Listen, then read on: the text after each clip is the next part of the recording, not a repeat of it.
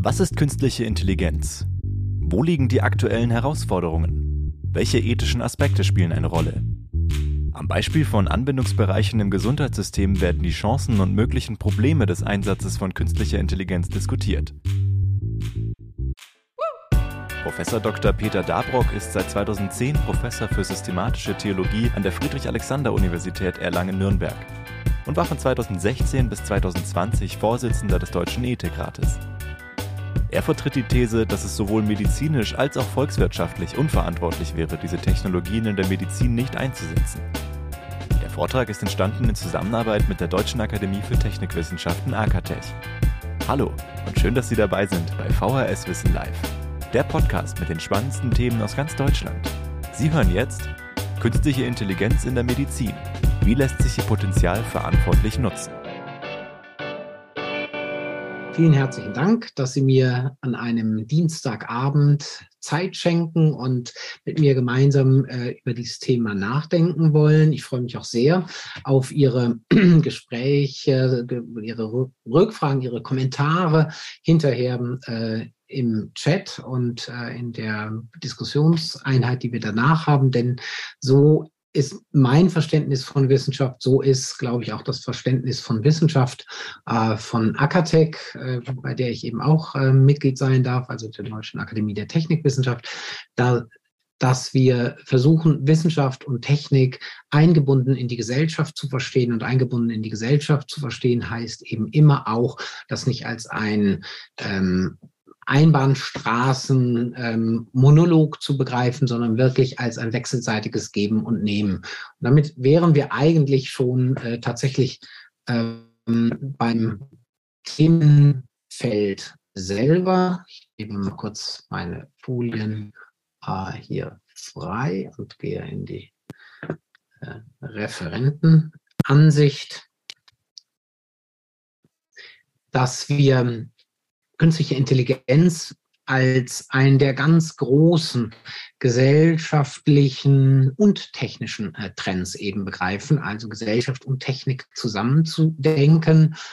Ähm, Eric Schmidt, Henry Kissinger und andere haben kürzlich in einem Buch äh, die Formulierung gewählt, die ich äh, doch auch ganz glücklich finde, zu sagen, dass wir tatsächlich in einem Zeitalter der künstlichen Intelligenz sind. Und wenn es heißt Age of AI, Zeitalter der künstlichen Intelligenz, dann ist damit eben zum Ausdruck gebracht, dass sich die künstliche Intelligenz, das, was sich dort an technischer Revolution für den Einzelnen, für die Gesellschaft äh, darstellt, etwas ist, was man in die Reihe der großen technischen Revolutionen angefangen von der äh, Erfindung ähm, der Schrift ähm, über äh, des, äh, das Zeitalter äh, des Buchdrucks, der Dampfmaschine, der Elektrizität ähm, bis hin eben zur Digitalisierung und jetzt der speziellen Form der künstlichen Intelligenz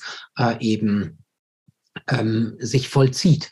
Und ähm, unter künstlicher Intelligenz oder lernende Systeme, das ist äh, auch eine Plattform lernende Systeme, die wir äh, in Deutschland unter anderem von Akatech und den anderen ähm, Akademien, Leopoldina und der Union äh, der wissenschaftlichen Akademien äh, gegründet äh, haben. In dieser Plattform lernende Systeme gibt es für künstliche Intelligenz mh, eine operationale Definition, die eben lautet, dass lernende Systeme oder künstliche Intelligenz sich dadurch auszeichnen, dass mit ihnen, und jetzt kommt das Zitat, abstrakt beschriebene Aufgaben auf Basis von Daten, wie es Herr Werner eben gerade auch angedeutet hat, die ihnen als Lerngrundlage dienen, selbstständig erledigt werden, ohne dass jeder Schritt spezifisch programmiert wird.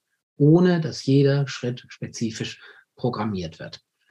Und da ahnt man ja sofort, ähm, dass so eine funktionale, Diffe, eine äh, funktionale Definition dieser Art quasi automatisch äh, gleich Chancen, aber eben auch äh, Risiken bietet, wenn eben diese technischen Systeme in der Lage sind, nachdem sie bestimmte Lerngrundlagen ähm, äh, sozusagen hergestellt haben, selbstständig in ihren Aktionen äh, fortzufahren.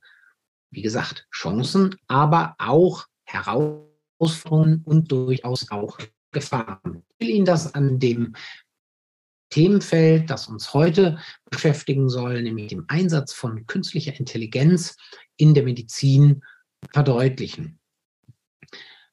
Ein wahrscheinlich von den meisten von Ihnen inzwischen auch äh, recht bekanntes Beispiel ist dasjenige, dass diese ähm, Maschinen künstlicher Intelligenz oder äh, diese Computersysteme künstlicher Intelligenz äh, inzwischen im Bereich der Krebsdiagnose, Hautkrebs ist vor allen Dingen sehr bekannt als Beispiel, das schon häufig durch die Medien äh, gegangen ist, stellen kann, die zum großen Teil sogar besser sein können als eine erste Diagnose von erfahrenen äh, Ärztinnen und Ärzten. Das ist natürlich besonders ähm, spannend, wenn es um den Bereich der Detektion, also der Erkennung von Hautkrebs äh, eben geht. Die Frage, ob dann solche künstlichen Intelligenzen äh, dann in einer App ähm, installiert werden können und die Leute mit ihrem Smartphone, wie es hier abgebildet ist, ähm, es einfach auf ähm, eine Hautveränderung halten und sie dann eine einen ersten Hinweis bekommen, ob man diesen ersten Hinweis als Diagnose fassen kann, ob das, wenn das falsch war, haftungsrechtliche äh, Folgen hat. All das lassen wir jetzt zu diesem Zeitpunkt äh, dieser, dieses Vortrages noch einmal außen vor. Grundsätzlich erstmal, wir kommen an einem Punkt, an den bestimmte ähm, Maschinen im Sinne der Mensch-Maschinen-Interaktion Dinge machen können, die entweder zusammen mit Menschen, mit professionell Tätigen, hier Ärztinnen und Ärzten genutzt werden oder die sogar in der Leistung besser sind als das, was man äh, normalerweise äh, vom Menschen gewohnt ist, der oder die diese Aufgaben äh, vollzieht. Das ist ein bekanntes Beispiel eben aus dem Bereich ähm, der Krebsdiagnostik, aber auch mit Blick auf die Prognose von chronischen Erkrankungen, von Herz-Kreislauf-Erkrankungen kann man äh, sich das durchaus vorstellen, dass eben diese künstliche Intelligenz eingesetzt wird. Ein ja noch in die Zukunft weisender Trend, bei dem es auch darauf ankommt, in welcher Dichte man ihn einsetzt, ist der Bereich der Digital Twins, den wir sonst normalerweise aus dem Bereich äh, der äh, Industrie, der Großindustrie kennen, der eben auch in der Medizin eingesetzt werden könnte, nämlich dass ähm, im Zusammenhang ähm, mit meiner Smartwatch. Sehr viele Vitalparameter von mir gesammelt werden können, systematisch ausgewertet werden können. Man kann sich auch vorstellen, dass andere Gesundheitsdaten oder noch weiter formuliert gesundheitsrelevante Daten, nämlich alle Daten können heute äh, oder nahezu alle Daten einen Impact auf unser Gesundheitsverständnis haben, äh, gesammelt werden können und in ein digitalen Zwilling meinerseits äh, integriert werden können und aus der Ermittlung dieser Daten äh, dann ähm, Prognosen bei diesem Digital Twin, also meinem digitalen Zwilling, errechnet werden können, die dann an mich oder meinen Hausarzt, meine Hausärztin weitergegeben werden können und der oder die mir dann äh, plötzlich oder eines Tages dann äh, einen Brief schickt oder mich anruft oder per App ähm, mir mitteilt, ich solle doch mal wenn ich äh, an meiner Gesundheit interessiert wäre, mich möglichst bald in der Hausarztpraxis einfinden. Es gäbe da wohl ein gesundheitliches Problem. Kurz, der Digital Twin hat vielleicht errechnet, dass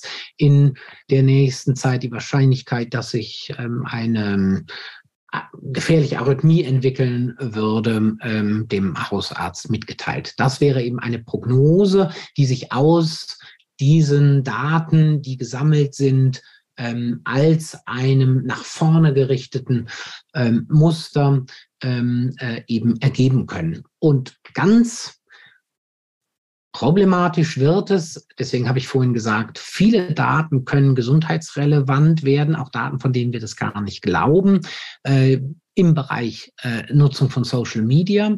Da ist es so, dass äh, Facebook oder jetzt Meta, jedenfalls in der Anwendung Facebook, außerhalb von Europa, wie gesagt, äh, an Nutzerinnen und Nutzer, die diese Funktion freigegeben haben ähm, oder ihr nicht widersprochen haben, dass sie frei dass sie äh, zur Verfügung steht, die Mitteilung schicken kann, dass man aus den bisherigen Likes, Kommentaren und der jeweiligen Suchgeschichte äh, identifiziert hat, dass man wohl schwere äh, psychische Probleme hat, äh, gegebenenfalls sogar eine suizidale Tendenz und dass man doch empfiehlt, sich äh, entweder Freunden zu offenbaren oder eine Hotline anzurufen. Jedenfalls, man hat identifiziert, die Person habe ein Problem und das würde man ihr jetzt gerne mitteilen. Das ist natürlich ähm, quasi eine Wahnsinnsgeschichte, die uns aber jedenfalls äh, deutlich macht, ähm, neben all den äh, Detailproblemen, über die wir vielleicht gerne noch äh, hinterher reden können, äh, dass alle Daten Gesundheitsrelevanz haben können. Und insofern ist in einem Zeitalter von künstlicher Intelligenz im Allgemeinen und der Aufzeichnung, der wir uns durch unsere sogenannten Variables, also den Smartwatches äh, und unseren äh, Smartphones bedienen, äh, auch ein Schritt in eine selbstgewählte ähm, Überwachung, die viele Vorteile bieten kann. Denn ich gestehe, äh, wenn mir rechtzeitig mitgeteilt wird, dass, was ich vielleicht gar nicht gemerkt habe, ich ein gesundheitliches Problem habe und ich den Hinweis bekomme, dass ich damit zum Arzt gehen sollte, dass dann ähm, ja, äh, ja auch an dem basalen Gut äh, meiner Lebensführung, nämlich der Gesundheit, ein Dienst geleistet werden kann. Zugleich ähm, werde ich eben auch in ein Überwachungsregime äh, hineingenommen und das bei höchst intimen, höchstpersönlichen Daten, die nach der Datenschutzgrundverordnung der Europäischen Union eben zu den ganz besonders schützenswerten Daten äh, gehören. Und wenn denn alle Daten gesundheitsrelevant werden können, stellt sich natürlich die Frage, wie man dann tatsächlich noch gesundheits bezogene Daten mit diesem speziellen Schutz, den die Datenschutzgrundverordnung ähm, zu garantieren versucht, gewähren kann. Kurzum, Sie sehen, wir haben für unser Tun im Bereich des Einsatzes künstlicher Intelligenz im Allgemeinen und in der Medizin im Besonderen eine Verantwortung als Einzelne, aber weil auch unsere Datensammlung, die wir vornehmen, der wir zugestimmt haben, auch einen Impact hat für andere Menschen, die wir gar nicht kennen müssen, die dem aber gar nicht zugestimmt haben, deren Suchverhalten aber ziemlich genau ist wie unser Verhalten äh, und woraufhin die Plattformen, die diese Daten miteinander äh, sammeln, analysieren und daraus Prognosen entwickeln, nutzen können, eine Verantwortung auch für andere als äh, Gesellschaft darüber hinaus. Kurzum, wir haben eine Verantwortung für unser Tun, wir haben aber auch eine Verantwortung für unser Unterlassen. Denn das wird sehr häufig kurzgeschlossen, dass wir immer nur sagen, wir haben eine Verantwortung für unser Tun. Nein, auch wenn wir sinnvolles Tun unterlassen, haben wir natürlich auch dafür eine Verantwortung, nochmal mit Blick auf unsere Gesundheit gesprochen. Man kann niemanden zur Gesundheit zwingen, aber diejenigen, die gesund sein wollen, müssen dann eben auch das Pro und Contra abwägen, wie ein solcher Einsatz künstlicher Intelligenz bei Ihnen ähm, mit Blick auf Ihre Gesundheit, aber auch für Ihre Eingebettetsein in der Gesellschaft eben Wirkungen tätigt. Um noch ein weiteres ganz besonderes, äh, eine besondere Fragestellung ähm, im Bereich der Verantwortung für künstliche Intelligenz im Bereich der Medizin äh, zu benennen. Herr Werner hat es gerade auch schon äh, angesprochen. Auch die Arzt-Patientin-Beziehung ähm, gerät natürlich durch solche äh, Möglichkeiten der künstlichen Intelligenz in eine neue Situation, sich neu definieren äh, zu sollen, wenn plötzlich zwischen den Arzt, die Ärztin auf der einen Seite und den Patient, die Patientin eine Apparatur dazwischen gerät. Das kennen wir alle. Also Arzt-Patientinnen-Beziehungen sind heute im Wesentlichen äh, durch Apparate vermittelt. Aber hier sind es Apparate, die eben quasi selbstständig, indem sie eben auf der Grundlage eines Lernprozesses selber Handlungen vorschlagen können, in dieser Aktion hineintreten, intervenieren. Wir haben also, wenn künstliche Intelligenz solche Vorteile äh, bietet, wie sie gerade angesprochen worden sind, einen dritten Akteur in der traditionellen Arzt-Patienten-Beziehung. Viele Elemente wie das Gesundheitswesen, wie die Angehörigen, wie die Pflegekräfte, wie die Institution Krankenhaus, die auch alle ähm, ein, eine Außenwirkung auf diese Arzt-Patienten-Beziehung haben. Aber hier geht als ein unmittelbarer Akteur möglicherweise, nochmal das Beispiel ähm, der ähm, Hautkrebsdiagnostik, in diese Beziehung ein. Das wird diese Beziehung möglicherweise verändern. Und wir haben in äh, meinem Team an der Universität Erlangen in Zusammenarbeit unter anderem mit dem Deutschen Forschungszentrum für Künstliche Intelligenz und ähm, äh, einer Juristin äh, von der Universität ähm, Hannover und äh, der Charité äh, in Berlin, dort mit Herrn Budde, der eben auch in der Plattform Lernende Systeme ähm, tätig ist und dort sogar auch die, ähm,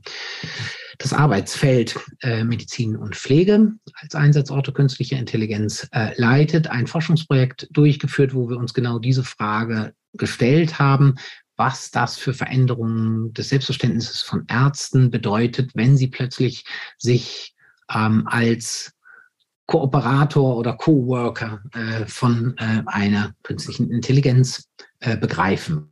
Und da gibt es sowohl normativ, also was so ist, was zu tun, was soll man tun, als auch ähm, in Erfahrungsberichten wirklich sehr, sehr interessante Einsichten, weil es offensichtlich nach unseren bisherigen Kenntnissen so ist, ähm, dass äh, jüngere Ärzte tatsächlich ähm, sich äh, durchaus äh, dadurch sicherer fühlen, aber ältere Ärzte eher dadurch auch verunsichert werden. Aber das äh, ist eine empirische äh, Erkenntnis. Interessant ist eben auch, was das normativ eben bedeutet und ob man das eben tun soll oder ob man möglicherweise sagt, ähm, man soll eine solche äh, Coworkerschaft ähm, unterlassen oder jedenfalls nur dann tätigen, wenn am Ende eben doch tatsächlich der Mensch die letzte Entscheidung trifft. All das sind Fragen, äh, die wir in der Ethik äh, besprechen. Ethik ist nur das als kurzer Zwischenschritt nicht einfach ähm, Moralverstärkung, ist aber auch nicht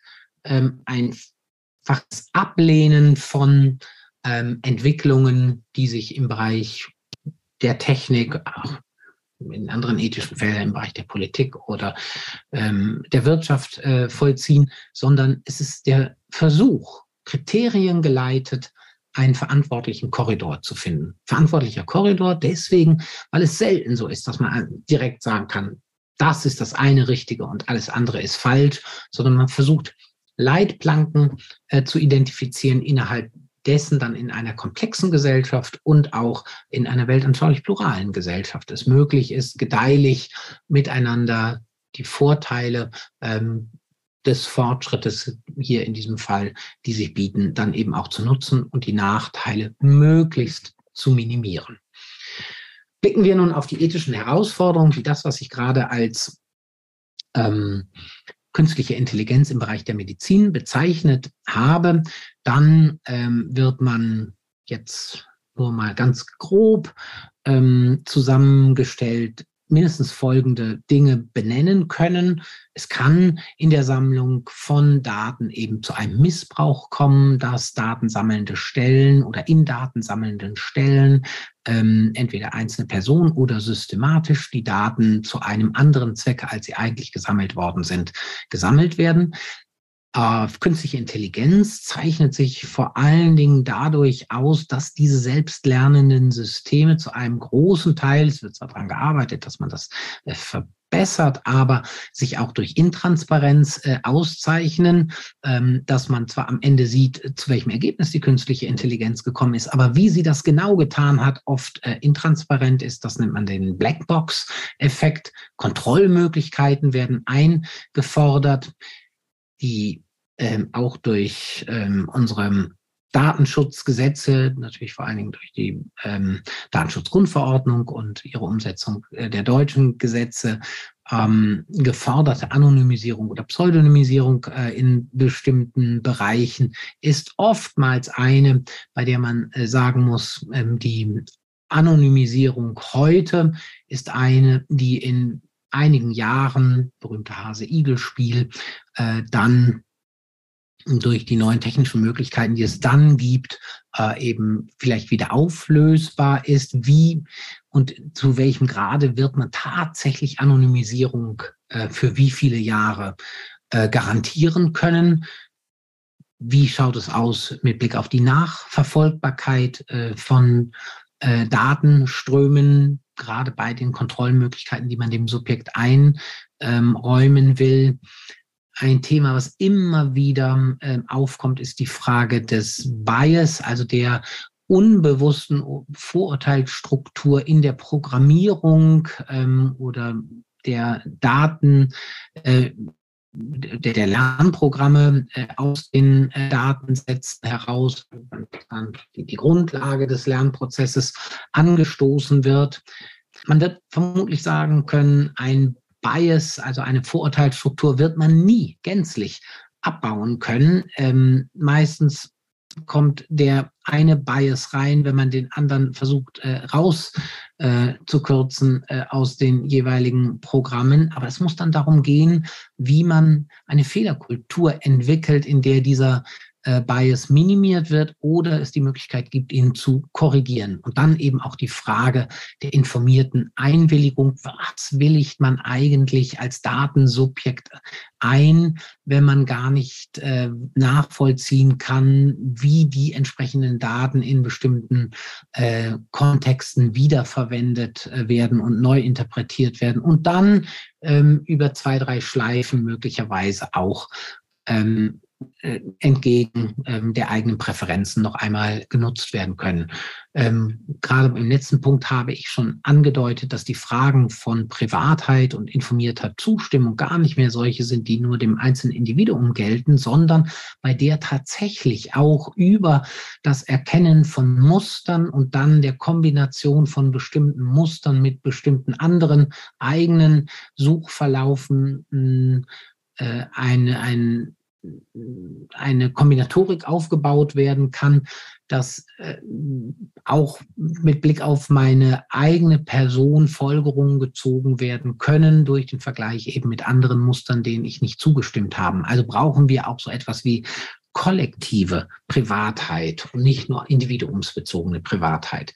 Sie sehen ein Übermaß äh, an Fragen, an denen äh, eine ganze große, Gott sei Dank zunehmende Fachcommunity in der Welt äh, arbeitet, die aber auch mit dem Fortschritt der Möglichkeiten der künstlichen Intelligenz auch im Bereich der Medizin notwendig sind, tatsächlich immer wieder neu zu fragen, eben weil die Dynamik in diesem Feld so ungemein hoch ist. Und wenn ich mit Ihnen darüber heute nachdenke, was denn sozusagen als Standards des verantwortlichen Einsatzes wie auch des verantwortlichen Unterlassens und Nicht-Unterlassens in der künstlichen äh, Intelligenz ähm, da nachgedacht werden äh, soll, dann sind wir nicht die Ersten, die das tun. Wir fangen nicht am Punkte Null an, sondern es gibt einen jahrelangen Diskurs und Sie sehen hier äh, auf dieser Folie, wo Sie natürlich gar nicht die einzelnen Punkte erkennen sollen, sondern vielleicht nur die Zwischenüberschriften, äh, wo so ein paar Namen stehen, Floridi Coles 2019,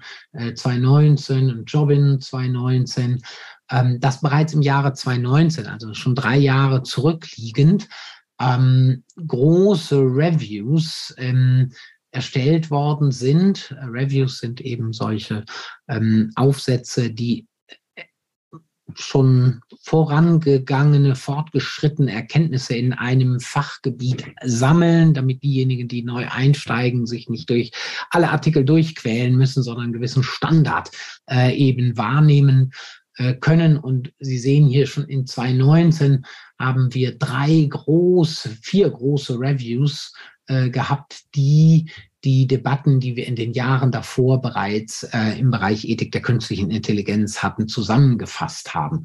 Ähm, und auch da gab es schon geradezu komplexe Versuche, das dann eben noch einmal zu bündeln.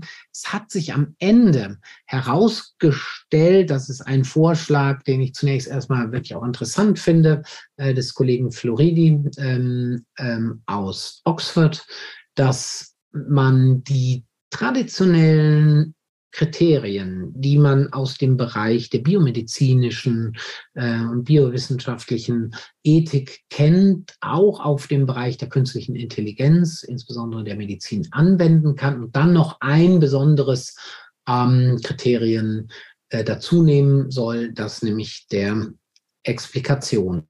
Und zwar sind das die Kriterien Autonomie, Respekt, Nichtschädigung, Fürsorge und Gerechtigkeit. Das sind also die traditionellen bioethischen äh, Kriterien, ähm, die in einem dem weltweit führenden Standardwerk von Beecham Childress, so heißen die beiden Herren, ähm, zusammengestellt worden sind und als neues Prinzip, was quer liegt zu diesen äh, Prinzipien, ähm, schlagen Floridi und seine Mitstreiter eben das Prinzip der Explainability, manche sagen auch Explicability und andere sagen wiederum Interpretability vor, also entweder der Erklärbarkeit, der Offenlegung oder der Interpretierbarkeit äh, von Daten äh, und Datensätzen.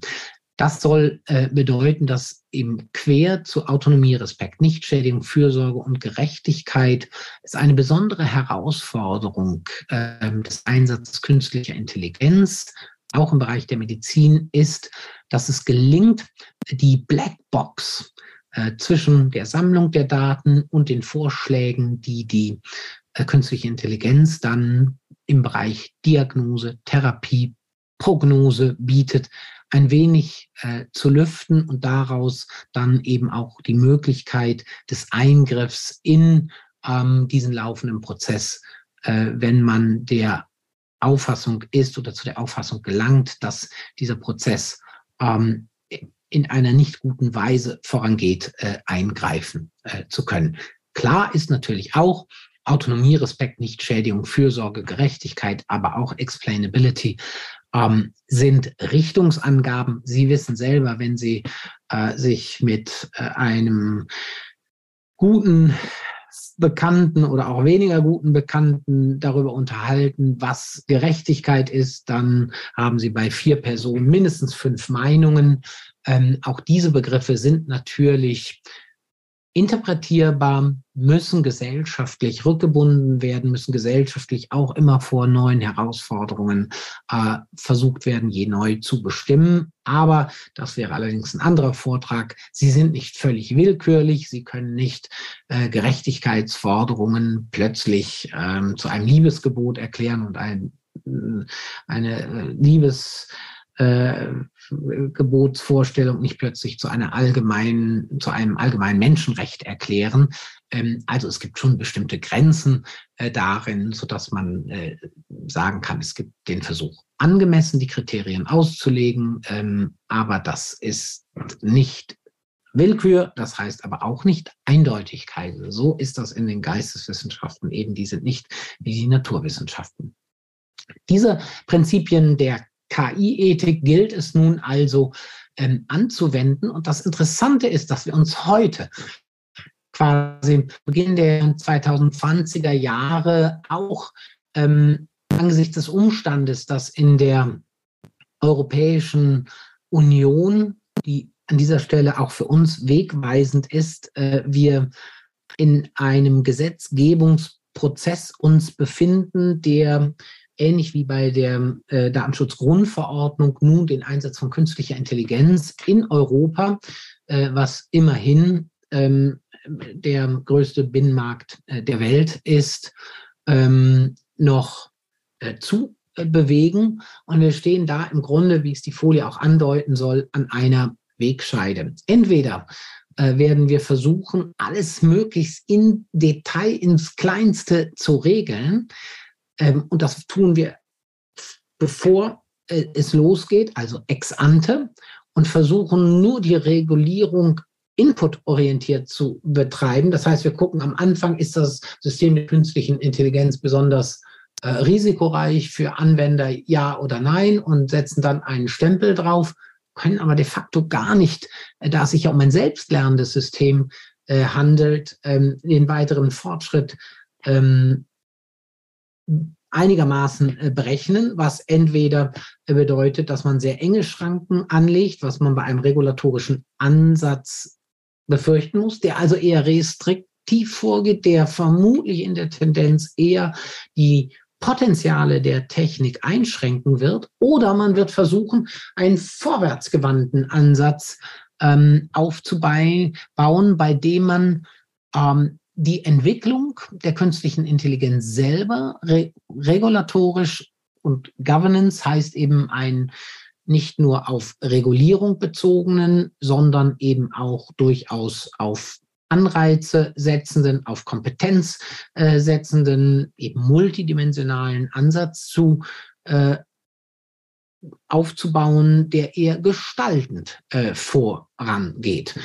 Sie ahnen schon an der Gegenüberstellung Augenzwinkern meinerseits, dass ich eher eine Tendenz habe, dem vorwärts äh, orientierten Ansatz zu folgen. Also ein, der sagt, wir haben eine Verantwortung fürs Tun, aber wir haben eben auch eine Verantwortung, wenn wir sinnvolles Tun unterlassen. Und wir müssen aufpassen, dass wir nicht die Chancen der künstlichen Intelligenz ähm, verwirken, dadurch, dass wir versuchen, alles ähm, von Anfang an über zu regulieren und das Kind damit mit dem Bade auszuschütten. Das hielte ich eben für äh, problematisch. Und deswegen glaube ich, dass wir bei der künstlichen Intelligenz auf Dauer auch nicht mit der Datenschutzgrundverordnung weiter aus kommen, weil das, was die, äh, das traditionelle äh, Datenschutzregime auszeichnet, ähm, die sogenannten Datenschutzprinzipien eigentlich bei der künstlichen Intelligenz auf der Grundlage eben der von Herrn Wörner auch ähm, skizzierten Big Data äh, Prozesse so gar nicht ähm, aufrechterhaltbar sind. Wir sollen nach, nach Datenschutzgrundverordnung eine informierte Einwilligung am Anfang des Datenverarbeitungsprozesses geben, indem wir eben über die Zwecke informiert werden und dass äh, die Datensammlung einer spezifischen und nicht einer generischen Zweckbindung folgt. Und die soll dann auch nur unter dem Gesichtspunkt der Datensparsamkeit erfolgen. Aber die Pointe von Big Data ist eben genau die, dass man sehr, sehr viele Daten sammelt, bei der dann ähm, diese selbstlernenden Systeme Muster versuchen zu erkennen, die äh, Menschen in dieser Form so nicht erkennen. Das heißt, Datensparsamkeit und Zweckbindung sind eigentlich, ähm, wenn man das, was hinter künstlicher Intelligenz, was hinter Big Data steht, ähm, vom Ansatz her widerspricht. Mir sind die Versuche bekannt, wie man das trotzdem äh, irgendwie versucht zu, ähm, zu harmonisieren. Meiner Meinung nach ist man da mit sich und anderen eben nicht ehrlich und deswegen sollte man auch keine Sicherheit äh, simulieren, auch was Anonymisierung und Pseudonymisierung anbetrifft. Wir brauchen also ein Regime, dem es gelingt, dynamisch mit den Entwicklungen äh, voranzugehen. Und deswegen lehne ich äh, auch dieses Modell, was die Datenethikkommission, die wir vor Jahren mal in Deutschland hatten und das Weißbuch der Europäischen Union hat das auch übernommen, so eine ähm, äh, vor dem Datenverarbeitungsprozess ähm, quasi wie ein, ein TÜV äh, agierende Daten, äh, Pyramid, Datenkritikalitätspyramide ab. Kritikalitätspyramide heißt also, wo wird es kritisch in der Datensammlung? Ähm, ganz unten sind dann viele Anwendungen ohne oder mit geringem Schädigungspotenzial. Wie gesagt, vor dem Datensammlungsprozess schon festgehalten. Dann Anwendungen mit einem gewissen Schädigungspotenzial und man sieht das dann geht es von grün ähm, nach Gelb, Orange, nach Rot bis hin zu einem unvertretbaren Schädigungspotenzial, bei dem ähm, entweder vollständiges oder teilweises Verbot eines algorithmischen Systems äh, geplant ist und eine äh, Standleitung äh, quasi zu den äh, Datenaufsichtsbehörden. Das kann man sich schon daran vorstellen, wie extrem schwer und ähm, utopisch so etwas ist. Weil einer der äh, potenziell schädigsten Algorithmen ist natürlich der von äh, Google, weil sie mit Google einfach nahezu alles suchen können, also auch super gefährliche Sachen. Und ähm, dann müsste man also eine Standleitung äh, zu unseren Datenaufsichtsbehörden äh, des gesamten Google ähm, äh, äh sozusagen Systems inklusive seiner äh, Speichermöglichkeiten schaffen, was natürlich total absurd ist. Ähm, kurzum, äh, das würde schon an den technischen Möglichkeiten ähm, scheitern. Also von daher brauchen wir, äh, wie wir auch es tatsächlich ähm, in unserer Plattform System ähm, debattiert haben, äh, so ein Modell äh, der dynamischen äh, Zertifizierung der Kritikalität und nicht nur eine, die einfach ex ante äh, sich Gedanken macht über die Regulierung ähm, von ähm, Einsatz künstlicher Intelligenz. Und deswegen ist der Anwendungskontext hier eben auch dem der Medizin einfach von entscheidender Bedeutung. Und da möchte ich Ihnen jetzt äh, tatsächlich äh, im äh, hinteren Teil des Vortrages in den letzten zehn Minuten noch einige äh, Ideen äh, nahebringen, wie ich meine, wie diese Grundgedanken, die wir hatten von den fünf Prinzipien, ethischen Prinzipien im Bereich des Einsatzes künstlicher Intelligenz in der Medizin genutzt werden äh, können oder äh, nochmal formatiert werden können in dem Bereich der Medizin, um das enorme Potenzial, was sich eben auch zur gesundheitsbezogenen und gesundheitsförderlichen Nutzung künstlicher Intelligenz äh, bieten kann, so zu verwenden, dass es die Datensubjekte ernst nimmt und dass es gleichzeitig sichere Systeme herstellt und gleichzeitig auch eine gewisse ähm, Fehlerfreundlichkeit, wie man das heute nennt, ähm, gleichzeitig behält. Dazu meine ich, brauchen wir auf dem Weg von den genannten vier Prinzipien hin äh, zur Praxis mindestens drei ähm, weitere hm, wenn man so will, ethische Kriterien, äh, die diesen Weg der Umsetzung von Autonomie, Respekt, Nichtschädigung, äh, Fürsorge ähm, und Gerechtigkeit ähm, in die Praxis leiten können.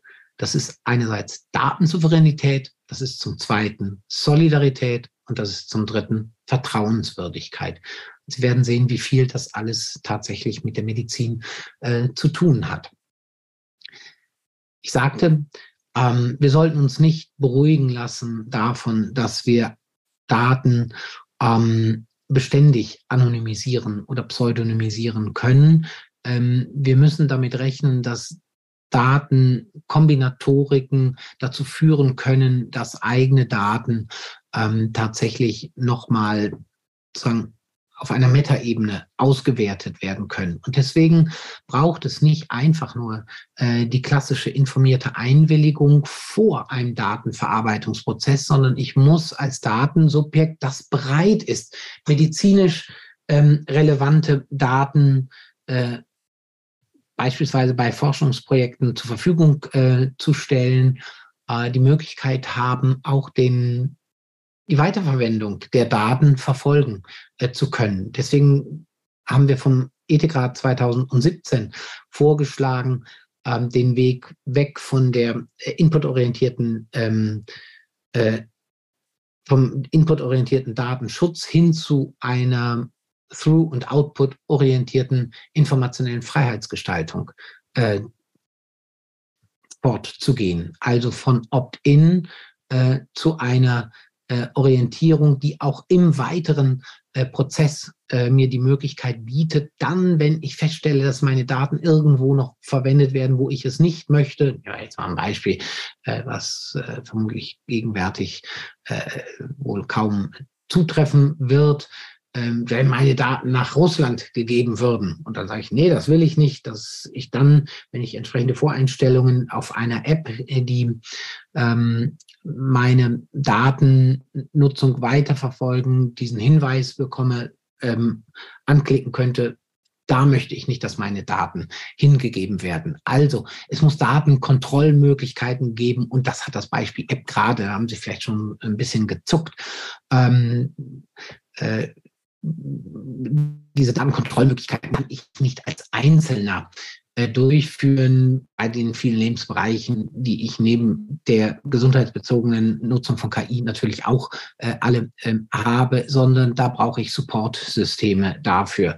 Und das war unsere Idee damals beim Ethikrat, dass wir gesagt haben, äh, wir müssten so etwas haben wie ähm, Versicherungen oder ähm, hier ähm, eben Datentreuhänder, das wäre noch viel besser als Formulierung, Datentreuhänder, die eben meine Daten nach meinen Präferenzen, die ich einmal natürlich habe einstellen müssen, dann eben auf der Datenautobahn ähm, äh, schützen und eben auch kontrollieren. Nicht? Wir haben auf der Autobahn, um das Beispiel, um das Bild noch einmal aufzugreifen, auf der Autobahn haben wir ähm, unsere ähm, Autoversicherung, wir haben, wir haben eine äh, Vollkasko-Versicherung oder eine Teilkasko. Wir haben jedenfalls eine Pflichtversicherung. Wir haben also unterschiedliche Versicherungsarten und sind auf jeden Fall äh, zum Schutze auch anderer äh, verpflichtet. Aber auf der Datenautobahn, auf der wir inzwischen vielleicht viel häufiger unterwegs sind als auf der normalen Daten, auf, als auf der normalen Autobahn, haben wir überhaupt keine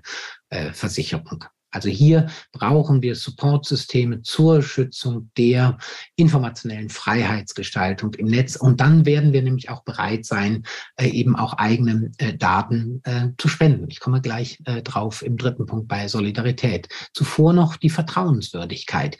Wir brauchen eben tatsächlich, war ich schon darauf eingegangen, solche Stellvertreterregime, die eben helfen, dass wir auch bereit sind, tatsächlich Daten geben zu können, weil ich natürlich an windige Stellen nicht nichts geben möchte. Es muss ähm, auch signalisiert werden ähm, oder es muss auch nachgewiesen, nicht nur signalisiert, sondern nachgewiesen werden, dass die Infrastrukturen, die so hochsensible gesundheitsrelevante Daten verarbeiten, eben auch entsprechend robust sind. Und zu dieser Robustheit gehört eben auch Korrekturmöglichkeiten bei Fehlern ähm, bieten zu können. Datenbanken sollen aufgebaut werden, wenn es darum geht, tatsächlich ähm, Mustererkennungen vorzunehmen, denn auch das ist aus dem Bereich der Medizin bekannt, dass hier der Satz gilt, ähm, umso größer der Heuhaufen, umso eher findet man die Nadel, eben weil man mit einem umso größeren Heuhaufen an Daten eben auch präziser einzelne Muster äh, erkennen kann. Und dann wird das eben nur möglich sein, wenn die enorme Fülle, die wir auch jetzt schon in Deutschland äh, an Daten äh, im Bereich der Medizin haben, jetzt auch miteinander in Austausch treten können. Dass es also auch entsprechende technische, ich sage aber auch regulatorisch ermöglichte Schnittstellen zwischen den einzelnen äh, unterschiedlichen Datenbanken gibt. Ich kann mich erinnern, als ich am Anfang der Medizin ähm, Informatik ähm, Initiative der, ich glaube schon letzten oder vorletzten Bundesregierung mit dabei war. Da haben wir einen Best Practice Vortrag am Anfang gehört von einem Universitätsklinikum und äh, es gab großen Applaus, ähm, als der Vertreter darstellte, wie durch seine Digitalisierungsschritte ähm, Fehler im Bereich der Medikation äh, vermieden werden konnten. Das großer ähm, tatsächlich auch Sterbefaktor in Krankenhäusern, äh, Fehlmedikation. Und dann wurde gefragt, ob das Ganze denn auch in die Forschungsabteilung äh, des jeweiligen ähm, Krankenhauses äh, denn transportiert werden könnte. Und da sagte er, oh nee, das können wir nicht, das widerspricht dem Datenschutz. Und dann habe ich an der Stelle nur gedacht, wenn das schon innerhalb eines Universitätsklinikums nicht möglich ist, wie ist es dann möglich, dass zwischen den äh, einzelnen ähm, Kliniken untereinander ähm, oder Forschungseinrichtungen, denken Sie an das deutsche Forschungs, denken Sie ähm, äh, an das Deutsche Krebsforschungszentrum äh, in Heidelberg. Wie hilfreich wäre es das für das, wenn das nochmal mit allen äh, Krankenhäusern im Bereich zum Beispiel von Krebsdiagnostik und darauf Erwachsenentherapie äh, sich vernetzen könnte? All das ist bei uns immer noch in den äh, Kinderschuhen und von Patientenakten und anderen Dingen will ich gar nicht reden. Aber das sind alles Datensätze, die man nutzen könnte für den Bereich einer ähm, KI äh, nochmal präzisierten äh, Medizin äh, eben. Das Ganze, diese Vertrauenswürdigkeit, ist die Grundlage dafür, dass eben auch äh, Solidarität geleistet werden kann. Und das eben zum Abschluss äh, nochmal als ein vielleicht dann sehr auch überraschender äh, Gesichtspunkt. Zwei Dinge. Ähm, zum einen, das habe ich gerade angedeutet, wird man die riesigen Potenziale, die KI bieten kann, nur nutzen können, wenn möglichst viele Menschen Daten äh, spenden. Ich kann mich erinnern, als wir ähm, äh, vor einigen Jahren die Debatte zur äh, Widerspruchsregelung im Bereich der Organspende hatten, da ähm, hatte ich äh, eine gewisse Kontroverse mit dem damaligen Gesundheitsminister äh, Jens Spahn. Äh, und in dem Zusammenhang habe ich dann darauf hingewiesen, dass wir wahrscheinlich noch viel mehr jetzt rein sozusagen gesundheitsökonomisch betrachtet, noch viel mehr Menschenleben werden retten können, wenn wir ein Modell der Datenspende als Ausdruck solidarischen Handelns ähm, etablieren würden, also wenn viel mehr Menschen bereit wären und das auch systematisch, technisch ähm, äh, vorbe und nachbereitet wäre, äh, ihre Daten, ihre Krankheitsdaten eben an ein zentrales Forschungsregister äh, zu schicken, weil man auf die Art und Weise tatsächlich die Präzisionsmedizin auf der Basis künstlicher Intelligenz äh, das Beispiel ähm, Krebsmedizin hatte ich ja gerade bereits äh, angedeutet, äh, aufbauen könnten.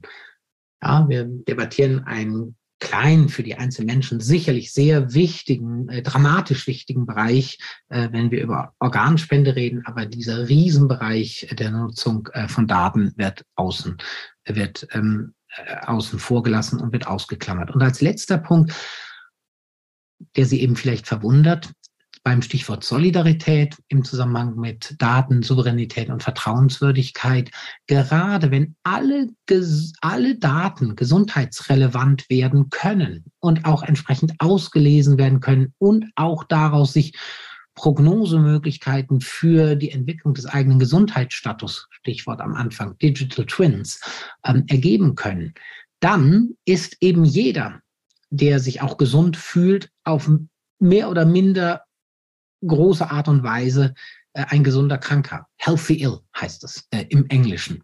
Ähm, und wenn aber jeder ähm, im Potenzial ist, ähm, als ein Kranker wahrgenommen zu werden, dann ist die beste Art und Weise, auch der Dat, der so wichtigen Datenspende nicht entgegenzuarbeiten, derjenige, dass wir eine solidarische Gesundheitsversorgung, jedenfalls auf dem Level, wie wir heute die solidarische Gesundheitsversorgung der GKV, also der gesetzlichen Krankenversicherung, ähm, begreifen, nämlich dass sie angemessen, notwendig äh, erbracht wird, also dass das gesundheitlich notwendige Maß ähm, solidarisch finanziert wird.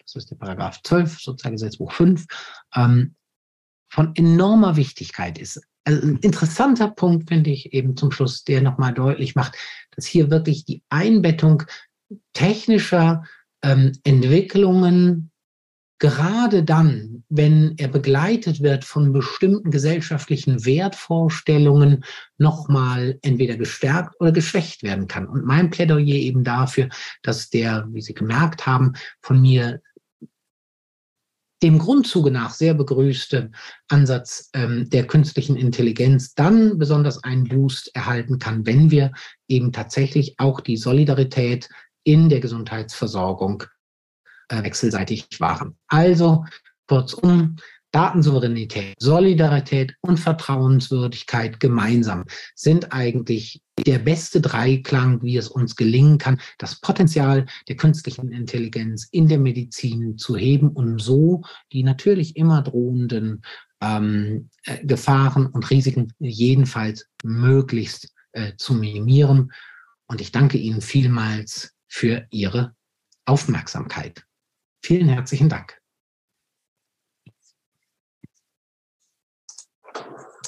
Ja, vielen Dank, Herr Dabrock. Sie, liebe Teilnehmerinnen und Teilnehmer, haben jetzt die Möglichkeit, in der Funktion F und A, die Sie entweder oben oder unten am Bildschirm sehen, ähm, Ihre Fragen einzugeben und an Herrn Dabrock zu stellen. Und die ersten Fragen kommen auch schon.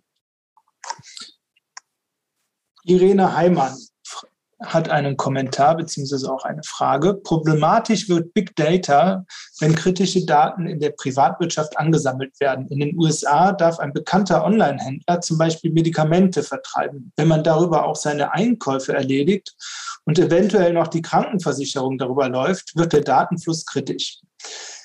Ihrer Meinung nach sollte hier regulierend eingeschränkt werden, wie das in der EU passiert. Ein Diabetiker, der Insulin über E-Apotheke bezieht und Süßwaren bei diesem Händler bezieht und dies direkt der angeschlossenen Versicherung gemeldet wird, die dann die Prämie erhöht, ist ethisch bedenklich, zumal man ja auch für andere einkauft. Also ein Kommentar, aber vielleicht können Sie trotzdem darauf eingehen, auch auf dieses Problem, dass man natürlich auch schon mal tatsächlich für andere, ähm, ähm, dass es manchmal gar nicht so klar ist, ob das die eigenen Daten sind, die äh, verwendet werden oder von anderen. Mhm. Ja, ja. Ja, da, vielen Dank. Das ist äh, eine sehr ähm, berechtigte Sorge, äh, die ich teile. Und mh, hm, wir sehen an der Stelle wieder den Punkt, äh, wie können wir diese Sorge gesellschaftlich verantwortlich gestalten. Ja, auf der einen Seite wollen wir viele der Vorteile nutzen, die uns bestimmte Online-Händler äh, anbieten oder die uns bestimmte Plattformen auch anbieten. Ich glaube, die meisten von uns sind froh, dass sie ähm, eine Suchmaschine nutzen können, die so präzise ähm, äh, Suchergebnisse liefert, die uns umsonst, Klammer auf, wenn es umsonst ist, bist du das Produkt, Klammer zu, ein bekannter Satz in der äh, KI-Ethik äh, und auch Politikwissenschaft. Ähm, also das wollen wir alles und gleichzeitig äh, haben wir natürlich Sorge, wenn die Daten entsprechend ausgenutzt werden. Und was ich jetzt spannend an Ihrem, an Ihrem Beitrag finde, ist, dass das gar nicht mehr durch das Ausschalten von Cookies funktioniert. Ja, also äh, ich ich habe auch noch nicht der Weisheit letzten Schluss, aber ähm, es funktioniert nicht mehr durch das Ausschalten von Cookies, weil einfach durch den Umstand, ähm, dass sie dennoch als IP-Adresse identifiziert werden können ähm, und dort Suchgeschichten als Muster äh, eben äh, dennoch, ähm, die sie einfach als Suchhistorie hinterlassen.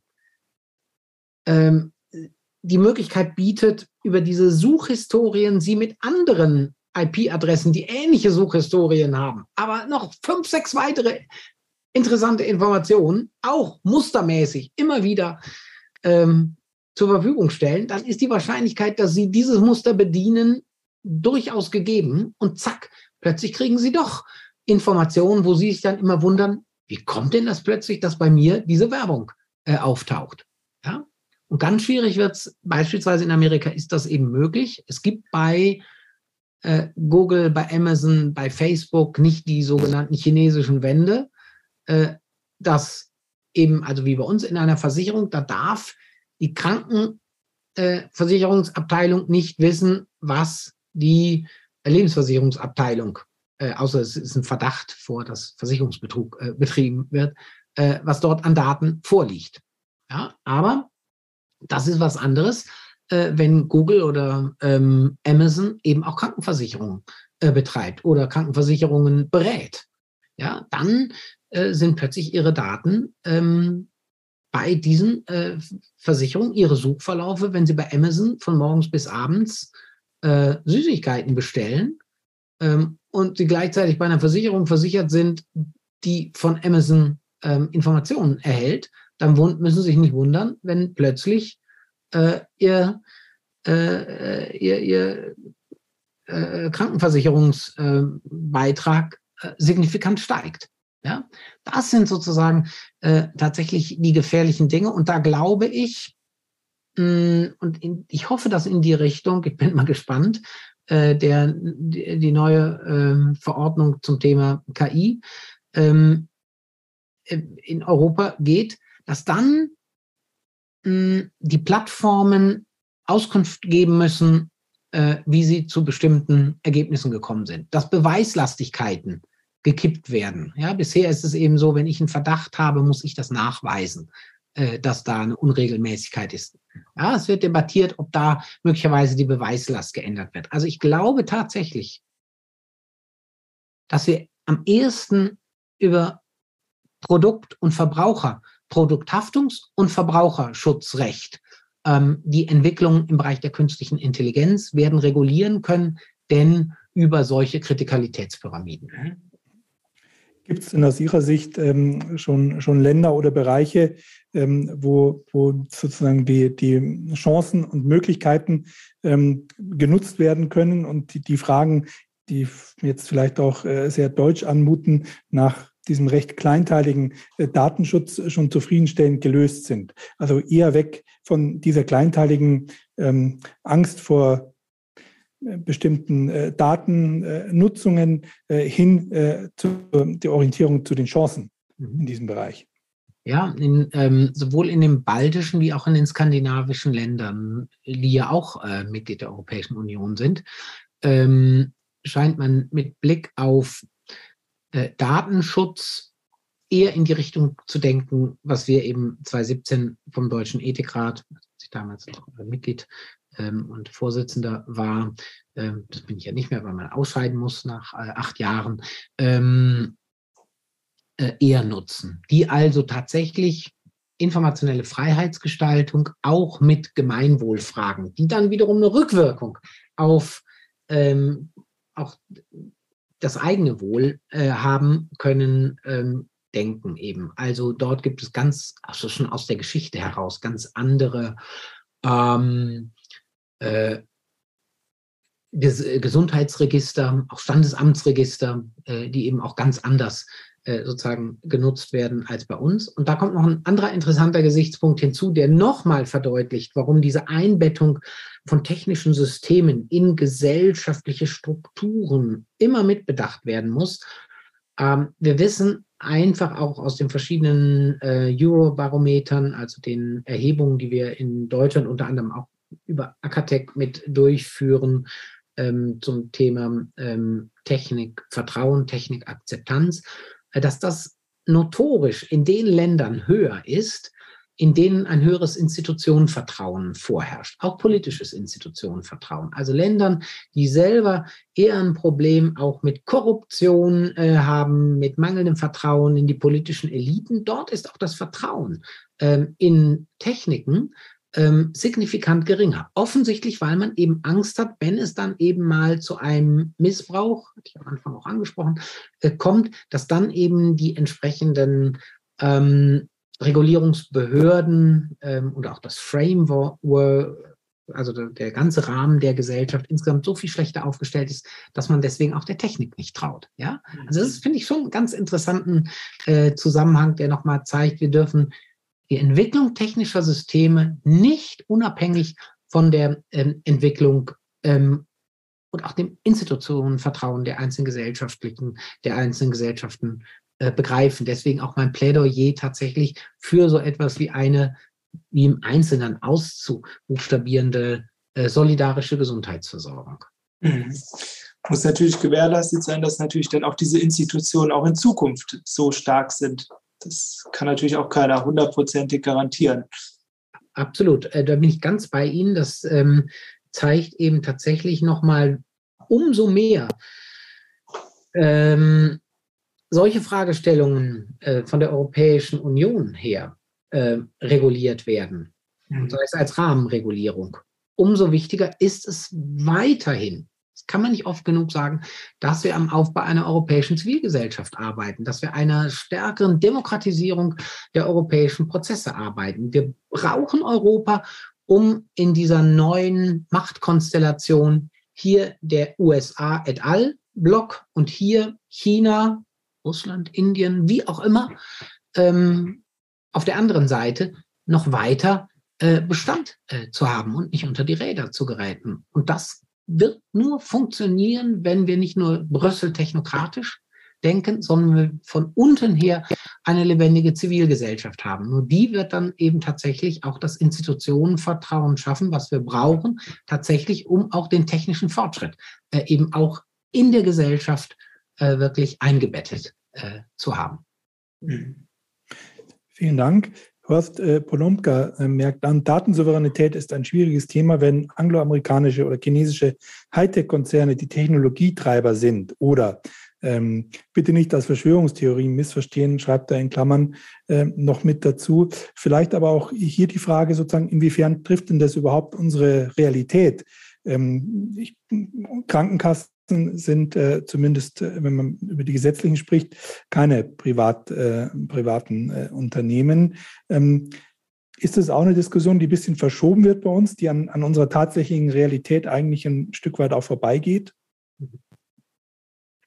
Ja, vielen Dank. Auch ähm, tolle ähm, Bemerkung. Ähm, da sind ja zwei, ähm, mindestens zwei äh, Themenkomplexe drin. Das eine ist hm, die Frage der Datensouveränität vor dem Hintergrund, dass wir es mit äh, den großen Plattformakteuren zu tun haben, die im Wesentlichen in Amerika äh, ihren Heimathafen haben. Ähm, und das andere ist eben die Frage nach äh, der gesetzlichen Krankenversicherung. Ähm, Fange ich mal mit dem zweiten an, weil es vielleicht jetzt, weil ich auch in der letzten Bemerkung äh, das nochmal hatte.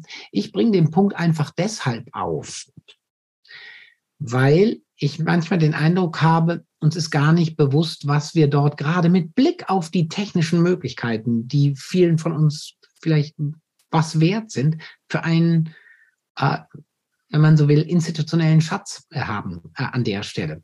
Vor dem Hintergrund der Entwicklung der Europäischen Union und auch des Durchgriffs europäischer Regelungen in den Bereich der Einzelländer ist es zwar so, dass wir derzeit Gesundheits- und Sozialrecht im Wesentlichen in der Hand der Nationalstaaten haben, aber das ist erstens auf Dauer nicht ausgemacht.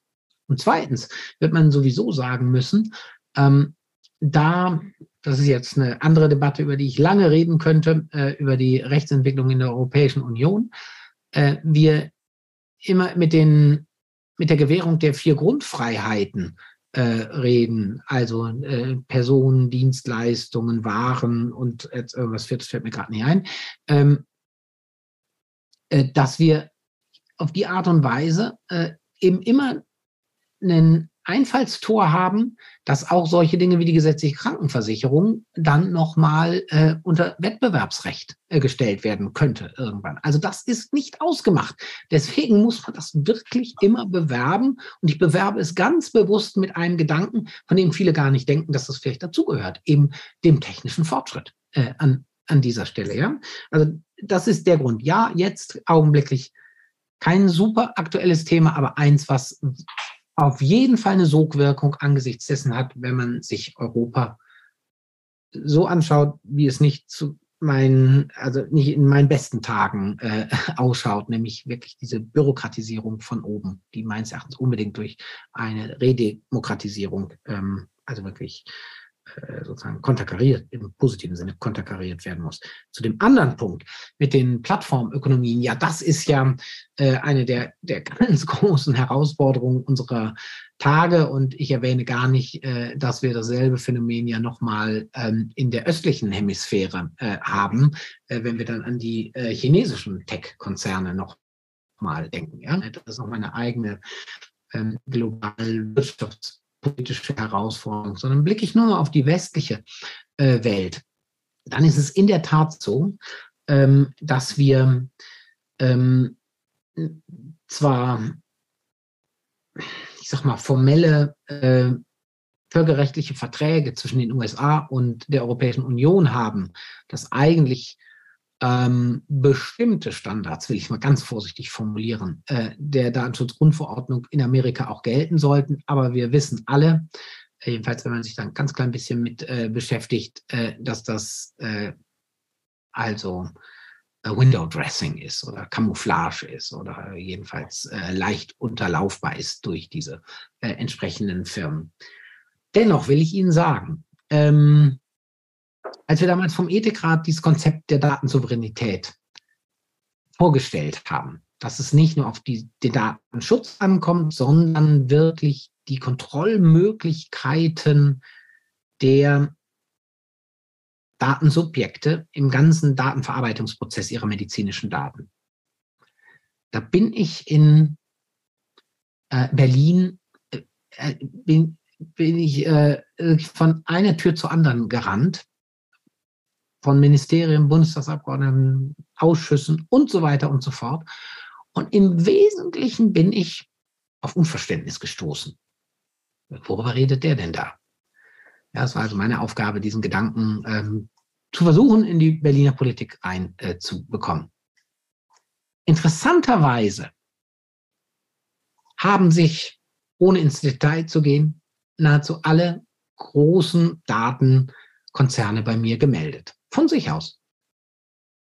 Dann kann ja wohl irgendwie der Gedanke nicht ganz falsch gewesen sein, dass da hinter diesem potenziellen Paradigmenwechsel äh, von der, vom Datenschutz zur Datensouveränität für die jedenfalls ein, naja, schon nicht ganz ungefährlicher äh, Ansatz äh, steckte. Die waren wahnsinnig interessiert in der Sache. Ich habe wirklich ganz tolle Gespräche geführt. Ich hatte den Eindruck, die sind alle, äh, die wissen, worum es da geht.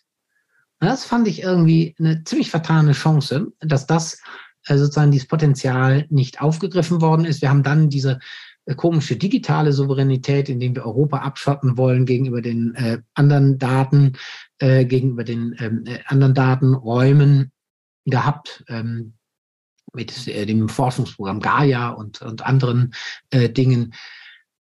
Ähm, das war meines Erachtens viel zu kleinteilig äh, dafür gedacht. Ähm, und ich glaube, man hätte, und vielleicht hat man ihn auch immer noch, ähm, die Möglichkeit, wenn man diesen Riesenraum von 500 Millionen Menschen in Europa nutzt, das ist ein Stakeholder äh, im internationalen Datengeschäft. Das hat man ja daran gesehen, ähm, dass mh, Überlegungen der Datenschutzgrundverordnung dann tatsächlich ähm, auch von den, äh, als sie dann eben umgesetzt wurde, äh, von den großen Konzernen weltweit übertragen worden, weil es für sie noch höhere, wie die Ökonomen dann sagen, Opportunitätskosten äh, gebracht hätte, äh, wenn sie für USA und äh, den Rest der Welt, äh, wenn wir den so sagen, äh, andere Standards hätten äh, gesetzt als das, was sie von Europa sowieso tun mussten. Das heißt, noch haben wir, noch haben wir das Potenzial, äh, ja. tatsächlich äh, so einzugreifen. Und das sollten wir noch nutzen. Ich glaube, die Zeit tickt, wenn wir es nicht jetzt wirklich auch bald angehen. Ja, vielen Dank, Herr Dabrock. Wir haben sehr viele hochinteressante Kommentare und Fragen, die wir leider nicht alle beantworten können. Aber vielleicht eine letzte Frage, ähm, an der ich auch nochmal eine Frage an Sie habe. Wer trägt die Verantwortung, wenn Fehler mit dem KI-System passieren? Bleibt der Arzt, die Ärztin die letzte Entscheidungsinstanz, beziehungsweise haftet dieser für mögliche falsche Diagnosen? Das ist die eine Frage. Und daran vielleicht anknüpfend möchte ich auch noch eine Frage stellen. Inwieweit verändert denn das die Medizin als Wissenschaft. Denn ich meine, ähm, Daten sind ja im Prinzip eine reine Erfahrung. Die sagen ja nichts über ein Ursache-Wirkungsverhältnis aus. Und ähm, das entlastet natürlich auch ein bisschen ähm, diesem wissenschaftlichen Drang, diesem Erklärungsdrang sozusagen nachzugehen. Ne? Ähm, Amazon kann mir sagen, vielleicht welches Buch ich als nächstes kaufen möchte, auch mit einer sehr hohen Wahrscheinlichkeit, aber sie werden nie irgendwie die Welt mir erklären können. Also und besteht da nicht auch eine gewisse Gefahr? Ja, äh, super. Ähm, da merkt man immer, wenn man, also man hat einen so riesen Themenkomplex und man kann an tausend Sachen nochmal einzeln einsteigen und das ist das Schöne einfach, wenn äh, von Ihnen hier äh, nochmal Rückfragen ähm, und auch Präzisionsbedürfnis ähm, besteht. Ähm, also erstmal ja, das wenn es dazu kommt, dass künstliche Intelligenz, mh, hm, Algorithmen, Maschinen, ähm, Systeme ähm, verstärkt eingesetzt werden in der Medizin, wird das das Rollen, Selbstverständnis des Arztes und die Arzt-Patienten-Beziehung insgesamt verändern. Aber Veränderung würde ich zunächst erstmal sagen, äh, ist ja nicht per se etwas Schlechtes. Es kommt eben darauf an, dass sie verantwortlich gestaltet werden muss. Und daran schließt sich eben das an, was äh, als Frage äh, kam, wer trägt die Verantwortung, ähm, wenn es zu einem Fehler kommt. Und ich glaube, da muss man unterscheiden, welche Form von Fehler es eben ist. Ja? Ist es wirklich ein ähm, erkennbar technischer Fehler, ähm, dann dann kann man eigentlich mit all den Verfahren, die man aus dem Produkthaftungsrecht kennt, äh, eben auch ähm, sozusagen argumentieren. Ja, ähm, so dass man äh, eben sagen, also wenn es wirklich ähm, das kennen wir von den Rückrufaktionen beim, ähm, beim Auto, wenn irgendwo sozusagen ein Produktionsfehler erkennen, erkannt worden ist, dann müssen die Autos alle zurückgerufen werden. So könnte man das äh, sozusagen auf dieser basalen Ebene ähm, der reinen ähm, materialen äh, der Fehlerindizierung äh, festhalten. Schwieriger wird es dann eben schon bei einem selbstlernenden System, das sich ja weiterentwickelt, äh, wenn es dann äh, zu erkennbaren Fehlern kommt, also beispielsweise, ähm, dass man hier, also das, das Forschungsprojekt, was wir mit der Charité durchgeführt haben, da haben wir so ein, ähm, wenn ich in das Detail des Forschungsprojektes gehen, äh, sozusagen eine Simulation eines KI-Systems beim Einsatz der Prognose schwerkranker ähm, Nieren ähm, äh, ähm, entwickelt. Ja?